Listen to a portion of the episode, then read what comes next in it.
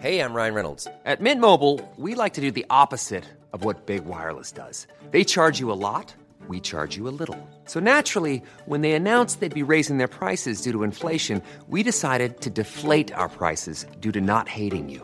That's right. We're cutting the price of Mint Unlimited from $30 a month to just $15 a month. Give it a try at mintmobile.com slash switch. $45 upfront for three months plus taxes and fees. Promo rate for new customers for limited time. Unlimited more than 40 gigabytes per month. Slows. Full terms at mintmobile.com.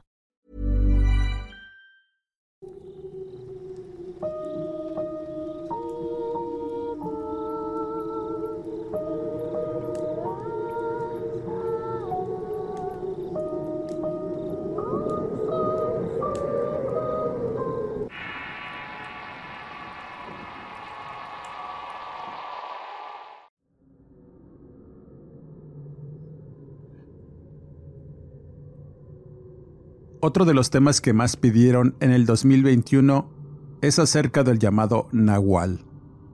Esos seres místicos que provocan asombro, curiosidad y pesadillas. Pues el solo imaginar que pueda existir la posibilidad de la transformación y el poder tener control sobre las bestias causa mucha expectación y deseos de escuchar este tipo de historias que hemos compartido en el canal. Así pues, Nahual, Nahual o Nahuali, hace referencia al oculto, a lo que se esconde detrás de la piel de un animal, un adversario que quiere pasar desapercibido. Soy Eduardo Liñán, escritor de horror, y este es el Horrorcast de Relatos de Horror. Antes de continuar, suscríbete al canal y activa las alertas. Sin más que agregar, continuamos. La figura del nahual surge de la época precolombina, en el que se describía la presencia de un ser sobrenatural que era considerado un brujo con la capacidad de transformarse en animal, para adquirir las habilidades de éste y realizar distintas intenciones. Era un ser místico y mágico, hasta que poco a poco y con la llegada de la evangelización fue duramente satanizado y colocado entre las presencias mayormente malignas para el hombre. Esta figura está presente en distintas creencias con distintos significados y contextos, encontrándola dentro de las cosmovisiones indígenas que definen al nahualismo como una práctica espiritual que puede, o no, darle la capacidad a una persona de transformarse en un animal, un elemento de la naturaleza o realizar actos de brujería. Aunque el significado encierra innumerables historias de horror, tiene un origen conceptual que dista mucho de lo que en realidad es el nahual. De acuerdo a distintas tradiciones, se tiene la creencia que cada persona tiene al momento de nacer un vínculo cercano con algún espíritu animal que se encarga de protegerlo y guiarlo espiritualmente. Estos espíritus se manifiestan a través de sueños y estados de conciencia cercanos a la meditación o el desprendimiento del cuerpo sutil. La figura animal funge como consejero y guía, y de ahí que el espíritu de cada persona tenga distintos dones y alcances de acuerdo a su animal protector. Por lo general, estas habilidades se le atribuían al brujo o chamán de la comunidad, los cuales se tenía la certeza de que tenían un vínculo cercano con los animales. En su nahualismo podían aprovechar las habilidades de estos para agudizar sus sentidos más allá de los comunes y entrar en comunicación con los espíritus de los elementos, adquiriendo dones de evidencia y predicción que ayudaban a los pueblos en muchos aspectos, y muchas de estas leyendas y mitos sobre la figura del nahual fueron adquiriendo respeto y debido a esa idea de que algunas personas podían controlar ese vínculo animal, es que estos mismos podían utilizar esta habilidad de distintas formas, entre ellas la transformación. Pero, y como el instinto es más fuerte que la cordura, muchos se dejaban dominar por este, perdiendo la conciencia y el verdadero sentido del nahualismo, creando así muchos mitos e historias de horror de los cuales hemos hablado y escuchado a través del tiempo y que son, quizá los que más causen expectación. Más que la verdadera esencia mística del nahual, para el común, las historias de horror que giran en torno a esta figura siempre son las más escuchadas. Con esta idea no me adentraré tanto en develar el concepto místico o antropológico de la figura del nahual. Iré directamente al relato relacionado. Contaré una de las primeras historias que tuve la oportunidad de adaptar y que trata sobre el encuentro con un nahual. El hombre que lo compartió contaba esta historia con algo de temor y ansiedad porque le había ocurrido siendo niño y había experimentado el verdadero terror al enfrentar uno de estos seres que lo dejó marcado no solo en su espíritu, sino en su cuerpo. Como siempre, la veracidad de las palabras vertidas en este relato queda en su apreciable y atinado criterio. Fue durante unas vacaciones de verano en la que habíamos planeado visitar una zona de cascadas en la Sierra de Labra, en el estado de San Luis Potosí. Mis compañeros de la universidad decidimos hacer este viaje a la aventura previamente, por lo que salimos muy temprano para la ciudad de Valles y de ahí tomar un transporte urbano a un ejido llamado El Aguacate. Luego de desayunar algo en el mercado local, tomamos una camioneta que recorría varios poblados, subiendo y bajando personas en distintos puntos de ese recorrido, hasta que finalmente llegamos a un entronque de caminos y de ahí debíamos caminar por un largo sendero de brechas y montes para llegar a esta comunidad cañera. Las personas que nos habían recomendado ir a este sitio eran excursionistas y nos dieron además de un mapa para poder llegar, distintas sugerencias y debíamos preguntar por un hombre llamado Francisco González, al que las personas de esa comunidad conocían como Don Pancho. Él había sido cañero y agricultor y conocía toda esa zona de cerros y cañadas en las que podíamos encontrar cascadas desconocidas y cavernas dentro de la cadena de montañas. Según los excursionistas, era un hombre viejo que vivía de vender troncos de otate y algo de panela en los mercados de los pueblos cercanos o en la ciudad de Valles cada domingo. Ahí lo habían conocido los excursionistas y los llevó a recorrer varios sitios naturales y cavernas de los cuales quedaron maravillados. Ahora nos tocaba el turno e íbamos preparados para pasar un buen rato. Después de caminar varios kilómetros, no tuvimos la suerte de que pasara algún vehículo que nos diera un aventón por lo que llegamos exhaustos a la comunidad de casas hechas de piedra y techo de lámina, cuyos interminables patios de palma y yuca nos dieron la bienvenida. En principio, parecía que ese lugar se había quedado atrapado en el tiempo, salvo por unos anuncios de golosinas y refrescos en la tienda local. Todo era rústico, tradicional, y la única modernidad ahí eran los postes de luz y teléfono, además de una tienda que estaba bien surtida y donde imaginaba que había el único teléfono del lugar, pues había una pequeña caseta de monedas. El dueño de la tienda era un viejo algo cascarrabias que no vio con buenos ojos nuestra presencia y menos que preguntáramos por don Pancho. Pero después de refrescarnos y comer pan dulce, nos dijo que lo encontraríamos al final del camino principal, a las faldas del cerro. Intentamos hacerle plática, pero la impaciencia del hombre nos abrumó, por lo que decidimos continuar. Mientras avanzábamos, las personas, en su mayoría mujeres y niños, nos miraban como si fuéramos algo extraño, y de hecho lo éramos. Algunos niños se acercaban curiosos a preguntarnos quiénes éramos o por qué las mochilas coloridas que llevábamos, los objetos que colgaban de estas, que sin pena nos pedían que les regaláramos algo. Eran gente de pueblo, gente sencilla que se les hacía muy extraño, los fuereños, como nosotros, pues no encajábamos en el lugar, pero ciertamente no éramos los únicos que los habían visitado.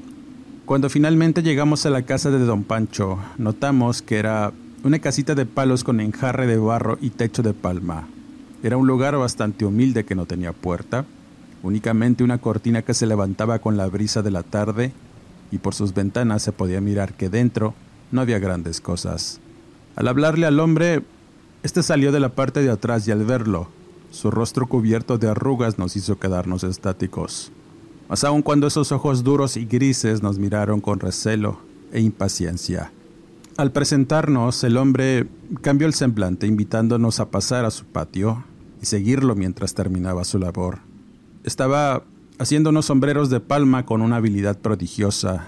Tenía un viejo radio en donde escuchaba guapangos y una caguama a medio terminar. Empezando a charlar con él y comentando el motivo por el que habíamos ido y quién nos había recomendado, el hombre no dijo nada, continuando tejiendo las hojas de palmera que le daban forma al sombrero, le dio un trago a su cerveza y nos dijo a dónde íbamos al día siguiente y lo que nos iba a cobrar. Al estar de acuerdo, el hombre sonrió, pues no le vendría mal el dinero que seguramente le serviría para comprar más cerveza y cecina de la que tenía secando en un lazo. Al caer la noche, don Pancho nos ofreció de cenar.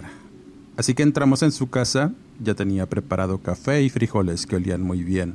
Al sentarnos empezamos a platicar con el hombre. Escuchaba atento quiénes éramos y qué estudiábamos, pero se concentró en mí preguntándome si antes había ido a aquellos lugares. Al responderle que sí, se sonrió y me dijo que de algún modo me conocía por su compadre, un hombre llamado Hilario, el cual de inmediato llegó a mi mente por un recorrido previo por el río Tampaón y porque nos contó una increíble historia de cómo tuvo un encuentro con una tepa que casi lo destripa. De eso hablaba don Pancho y aseguraba que su compadre, en verdad, había sido atacado por esta figura en el pasado. El hombre tenía su propia historia y de hecho todas las personas en la comunidad tenían una historia que contar. En aquellos lugares alejados de la ciudad y de Dios, comentaba, había cosas y seres que todo el tiempo habían vivido en ese lugar, hasta que las personas fueron llegando a invadir cerros y terrenos en la búsqueda de sustento y cómo vivir. Así se había formado muchas de las comunidades, pero los seres que habitaban en aquellos lugares eran eternos como los cerros. Él mismo había enfrentado uno siendo un joven y casi no la cuenta. En ese momento tuvo toda nuestra atención, en especial la mía, pues estaba seguro que iba a escuchar una gran historia. Así que le dio un gran sorbo al café en tanto iba por una cerveza y encendió un cigarro de hoja mientras recordaba su infancia. En aquel tiempo tendría unos 12 años cuando vivía en el ejido llamado El Jabalí, muy cerca de Estación Micos. Su padre, al igual que otros peones, habían trabajado en la construcción de las vías del ferrocarril, el cual trajo consigo empleo y mucha gente que llegó de muchas partes a trabajar. De tal manera que cuando comenzaron a levantar campamentos y casas donde vivían sus familias, se formaron los pueblos que ahora conocíamos. La mamá de don Pancho era hija de cañeros que sabían cómo trabajar la caña y aprovecharla para fabricar distintos productos, en especial la panela que era muy utilizada por los trabajadores para endulzar su café y sus bebidas. El ferrocarril trajo mucha bonanza para distintas comunidades y familias, en especial para don Pancho. Con el tiempo, fueron levantando una casita en un terreno cercano a las vías del tren donde trabajaba su padre, mientras él y su madre iban a cortar caña a los cerros para preparar la panela, todos los días era recorrer caminos rodeados de verdes cañas y laderas que se levantaban a su paso. Cortar la caña y atarla para regresar por el camino era un trabajo muy duro y agobiante para un adolescente como don Pancho. Pero al ver la fortaleza de su madre al cargar los atados y casi correr por el camino para llegar al trapiche familiar, lo motivaba a seguirla. Así era su rutina y todos los días la acompañaba.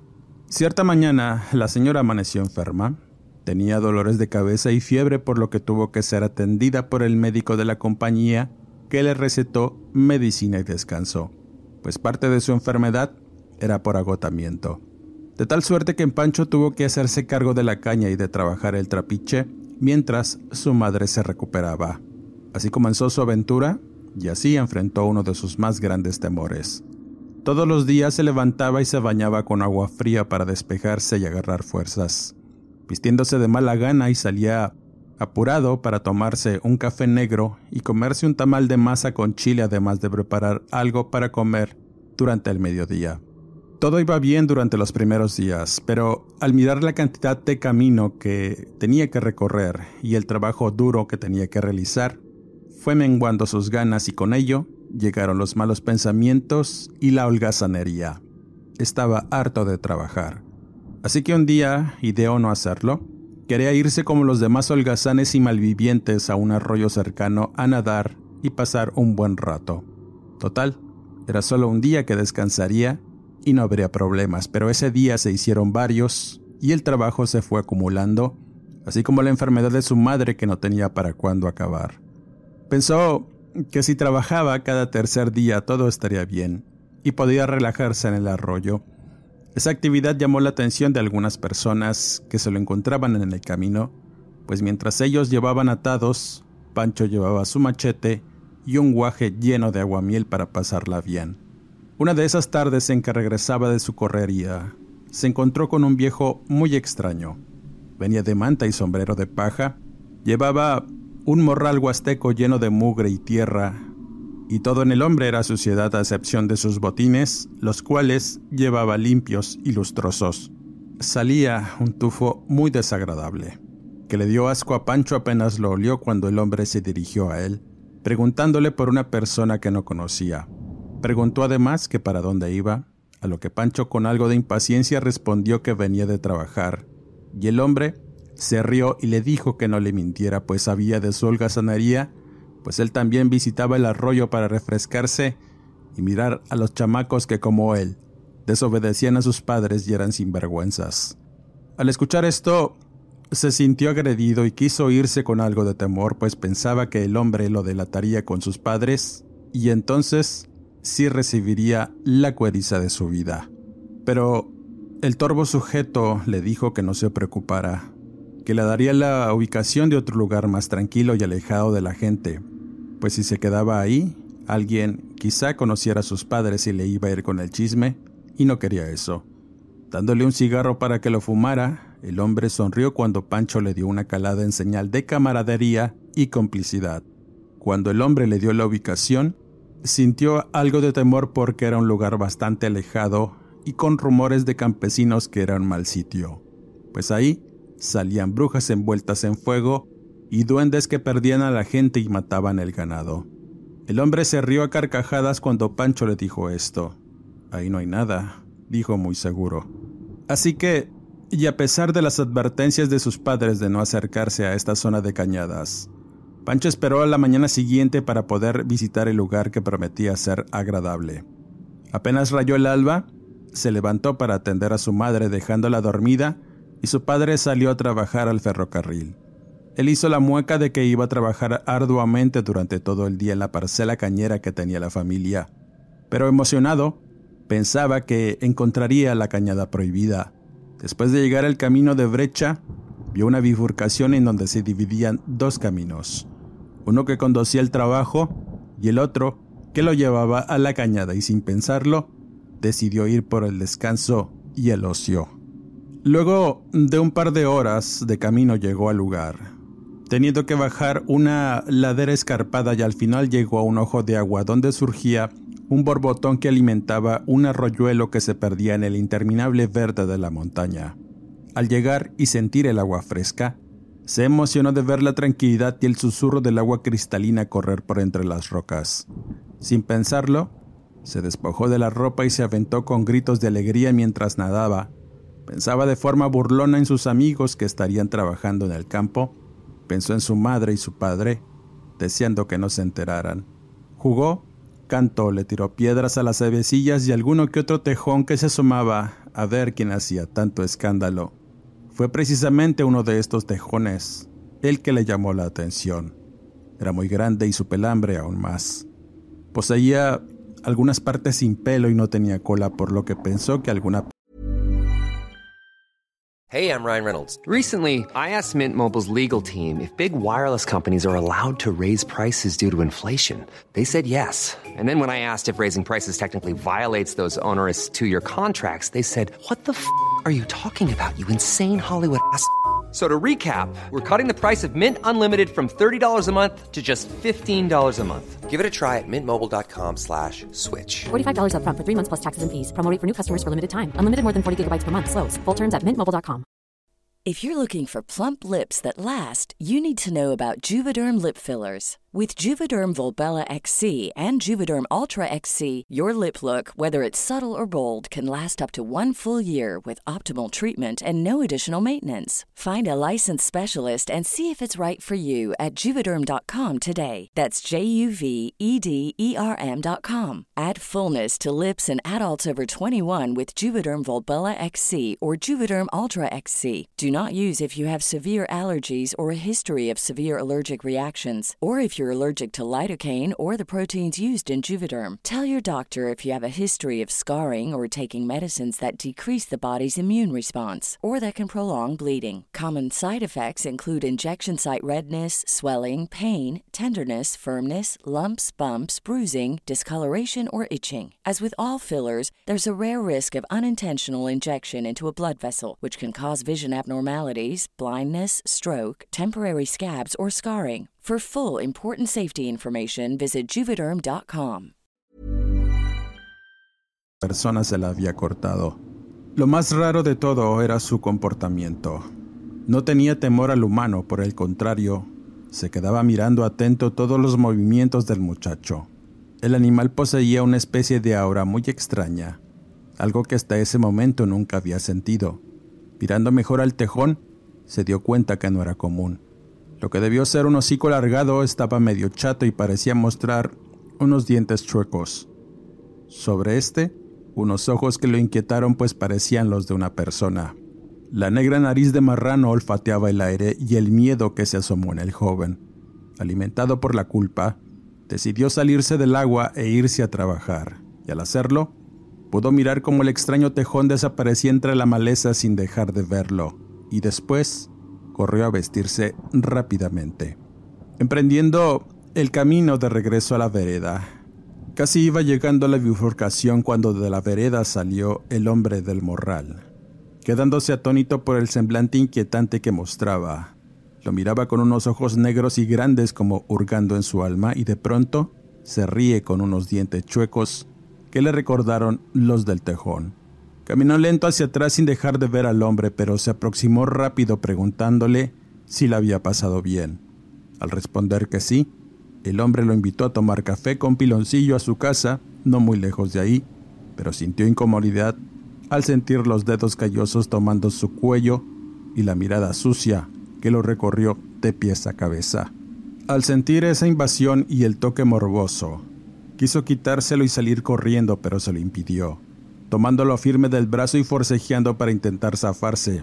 Pero la fuerza era mucha, así que sin pensar, tomó el mango del machete para cortarle el brazo, y el hombre al ver la acción suelta y empuja al joven haciéndolo caer y después, lo único que pudo sentir fue un terror muy profundo de ver cómo se abalanzó sobre él para darle golpes con un tronco viejo, y eso fue lo último que recordaba. Después solo era oscuridad, temor y su sentido de alerta lo hizo despertar aturdido. Sentía que su cuerpo era arrastrado, cubriéndose de tierra y hojas mientras el viejo lo jalaba de sus pies atados. Iban subiendo una ladera y al fondo se miraba una chocita, un picacho y mucha incertidumbre de saber qué iba a pasar. Se arrepentía y en ese momento pensó que debió haber sido de otra forma y no así. Suplicante, le dijo al torvo sujeto que lo dejara ir. Apenas podía hablar. Sentía entomecida la lengua y lo miraba con desprecio, sin atender a sus súplicas. Imaginó muchos escenarios, todos trágicos y llenos de sufrimiento. Había escuchado historias de cómo desaparecían personas y niños en las inmediaciones. Historias de cómo algunos extranjeros saciaban su lujuria o cometían atrocidades con menores, mujeres o viejos.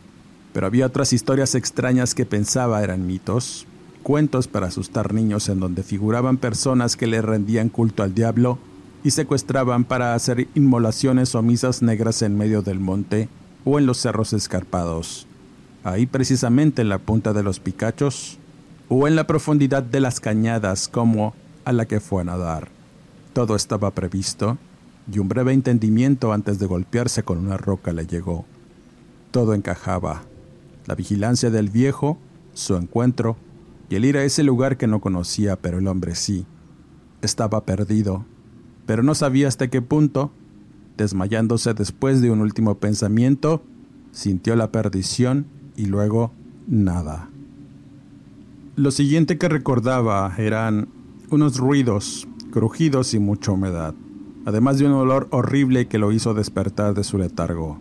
De inmediato se levantó asustado y miró con espanto que estaba amarrado de pies y manos, todo estaba oscuro y apenas podía distinguir una breve llamarada que calentaba un ennegrecido pocillo de donde surgía un olor a café.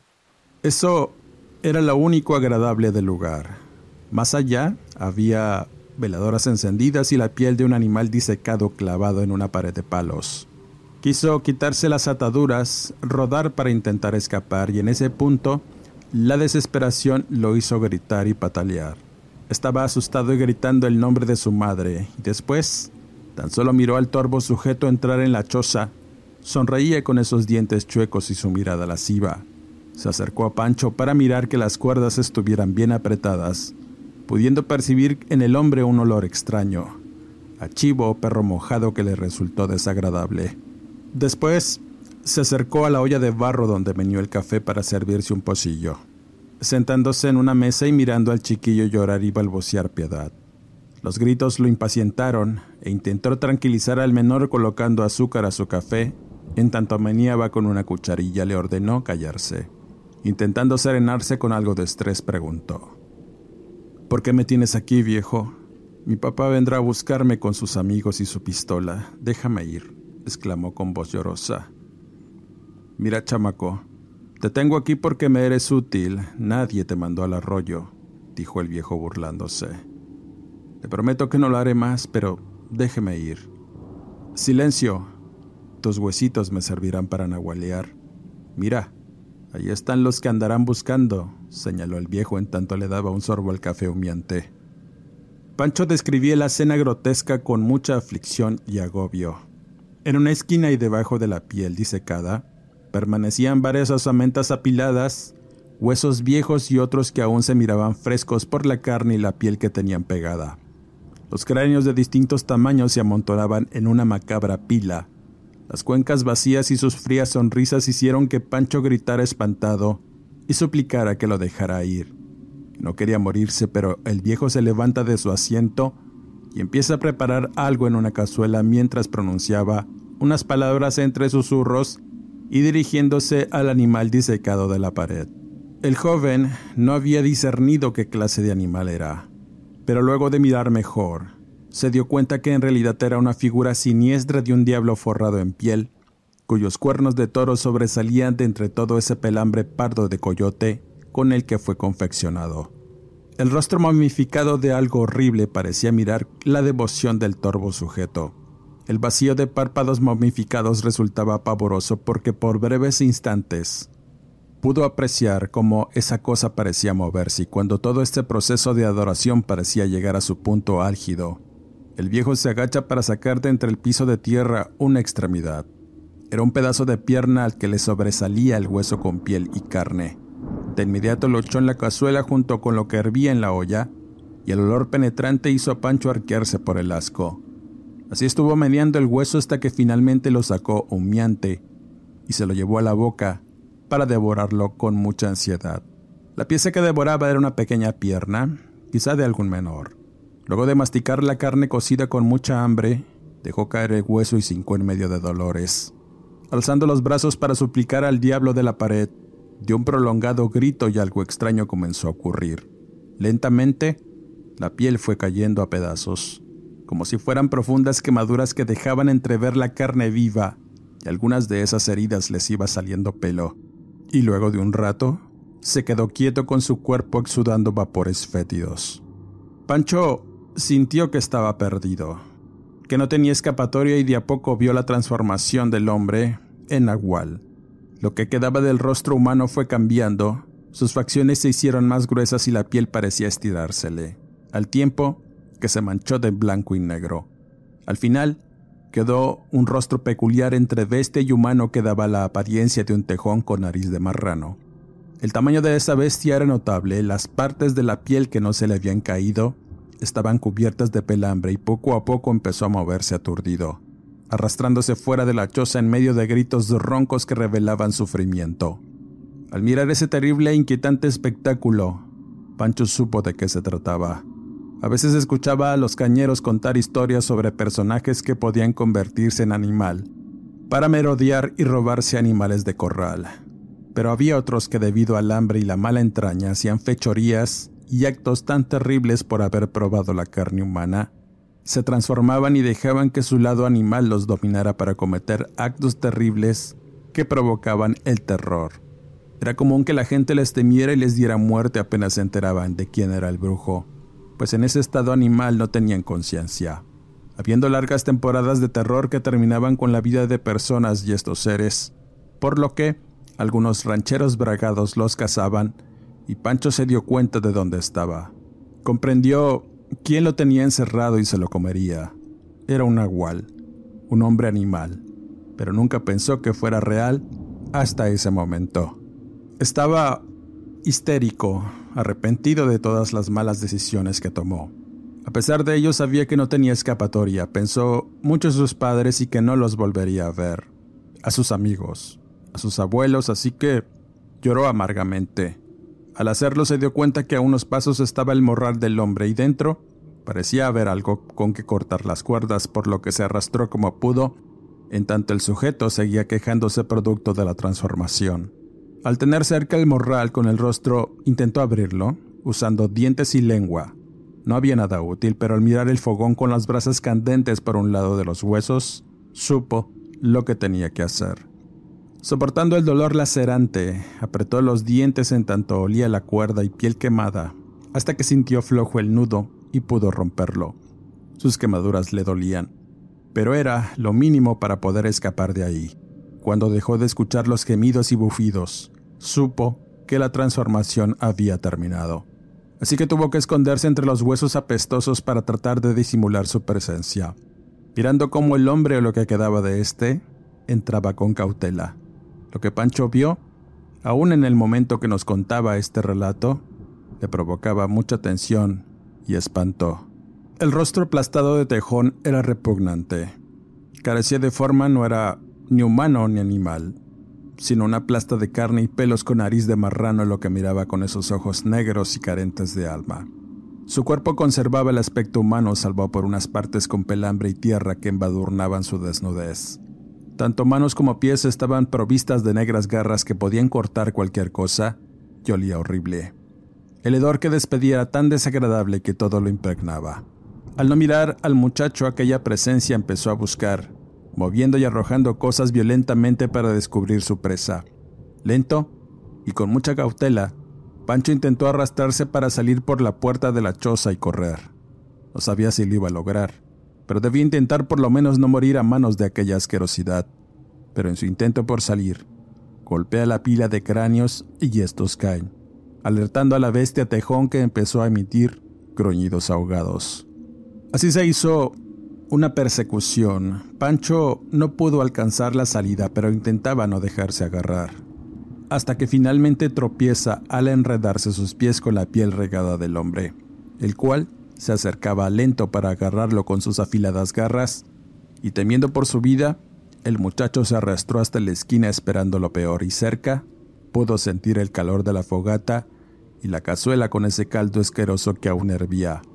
En un movimiento rápido se levanta y toma la cazuela caliente para arrojarle el contenido a la bestia.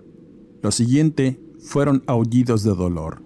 El caldo hirviendo quemaba lento haciendo que se revolcara de forma violenta. La acción desesperada permitió al chico correr mientras dejaba el horror atrás. Los gritos hacían eco en la montaña y comenzaba a oscurecer por lo que debía llegar al cruce de caminos donde sabía que habría gente y podrían ayudarlo. Mientras bajaba huyendo, sentía que esa cosa venía atrás de él. Sentía que en cualquier momento el dolor de las garras hundiéndose en su carne lo iba a detener, pero, y con todo el temor que sentía, Pudo llegar al cruce y en efecto había varios jornaleros que regresaban de la zafra, todos cubiertos de tizna y lodo. Para Pancho, esa fue una maravillosa visión y se sintió aliviado y a salvo. Mientras se dirigía a buscar a sus padres, no pudo evitar mirar el Picacho y en la punta, una tenue luz donde quizá aquella bestia seguía doliéndose. Al llegar a su casa, antes de poder decir algo, su padre le empezó a propinar fuetazos que abrieron su piel preguntándole por qué el engaño y por qué tenía días de no trabajar el trapiche. No supo qué responder.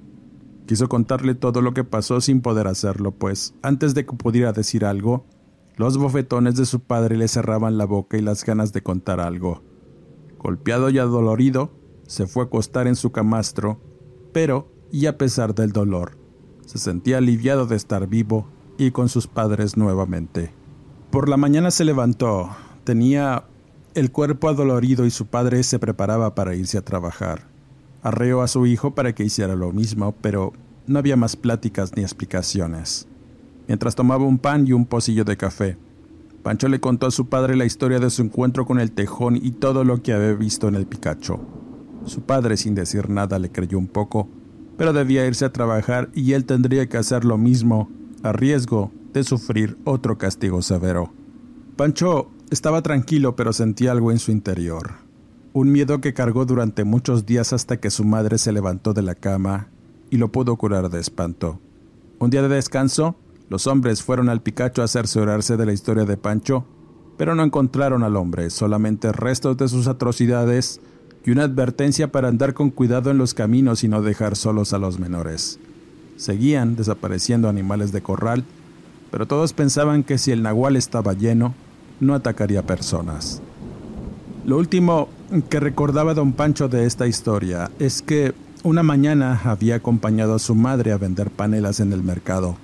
Se fue a comer un menudo en una fondita de la plaza y estaba muy cansado porque habían trabajado durante toda la madrugada. Mientras apoyaba sus codos en la mesa y dormitaba, esperaba que le sirvieran y escuchó una voz familiar, llegándole además un hedor que también le resultó conocido. Su corazón comenzó a bombear sangre y las sudoraciones no se hicieron esperar. Mirando para todos lados, pudo ver a la dueña de la fonda correr a un indigente. Estaba sucio y apestoso a inmundicia. Llevaba un sombrero de paja percudido que le cubría el rostro, y su ropa sucia daba cuenta que no se había aseado en días. Pancho, al mirarlo mejor, se dio cuenta que debajo de ese sombrero estaba el torvo sujeto. Era él y llevaba las cicatrices de las horribles quemaduras que sufrió por el caldo hirviente. De su único ojo que le quedaba, le clavó una mirada de odio al muchacho que quiso salir corriendo del lugar, pero el hombre esbozó una leve sonrisa como advirtiéndole que no estaba seguro y que uno de esos días iría por él para ajustar cuentas. Don Pancho miraba en silencio las cicatrices de sus brazos. Eran notables, vestigios de heridas profundas que sufrió y que quizá complementaban la historia que nos contó. Pero estaba muy ebrio para seguir con la plática. Nos despedimos por esa noche y armamos nuestras tiendas de campaña en el patio de su casa. El hombre se acostó en una hamaca y al poco rato ya estaba roncando. Yo y mis amigos nos quedamos con un sentimiento de inquietud. La noche y la madrugada transcurrió lenta y a veces podíamos escuchar los sonidos de bestias y aullidos que nos alertaban. Pero fuera de eso, solo en nuestra imaginación caminaban esos seres humanoides de aspecto extraño a los que la gente les llama nahuales. Con esta historia cierro este podcast, agradeciendo el que me hayan acompañado. Suscríbete al canal y activa las alertas. Búscame en redes sociales como Eduardo Liñán, escritor de horror, donde podremos estar en contacto. Y no me despido escuchándonos en el siguiente podcast.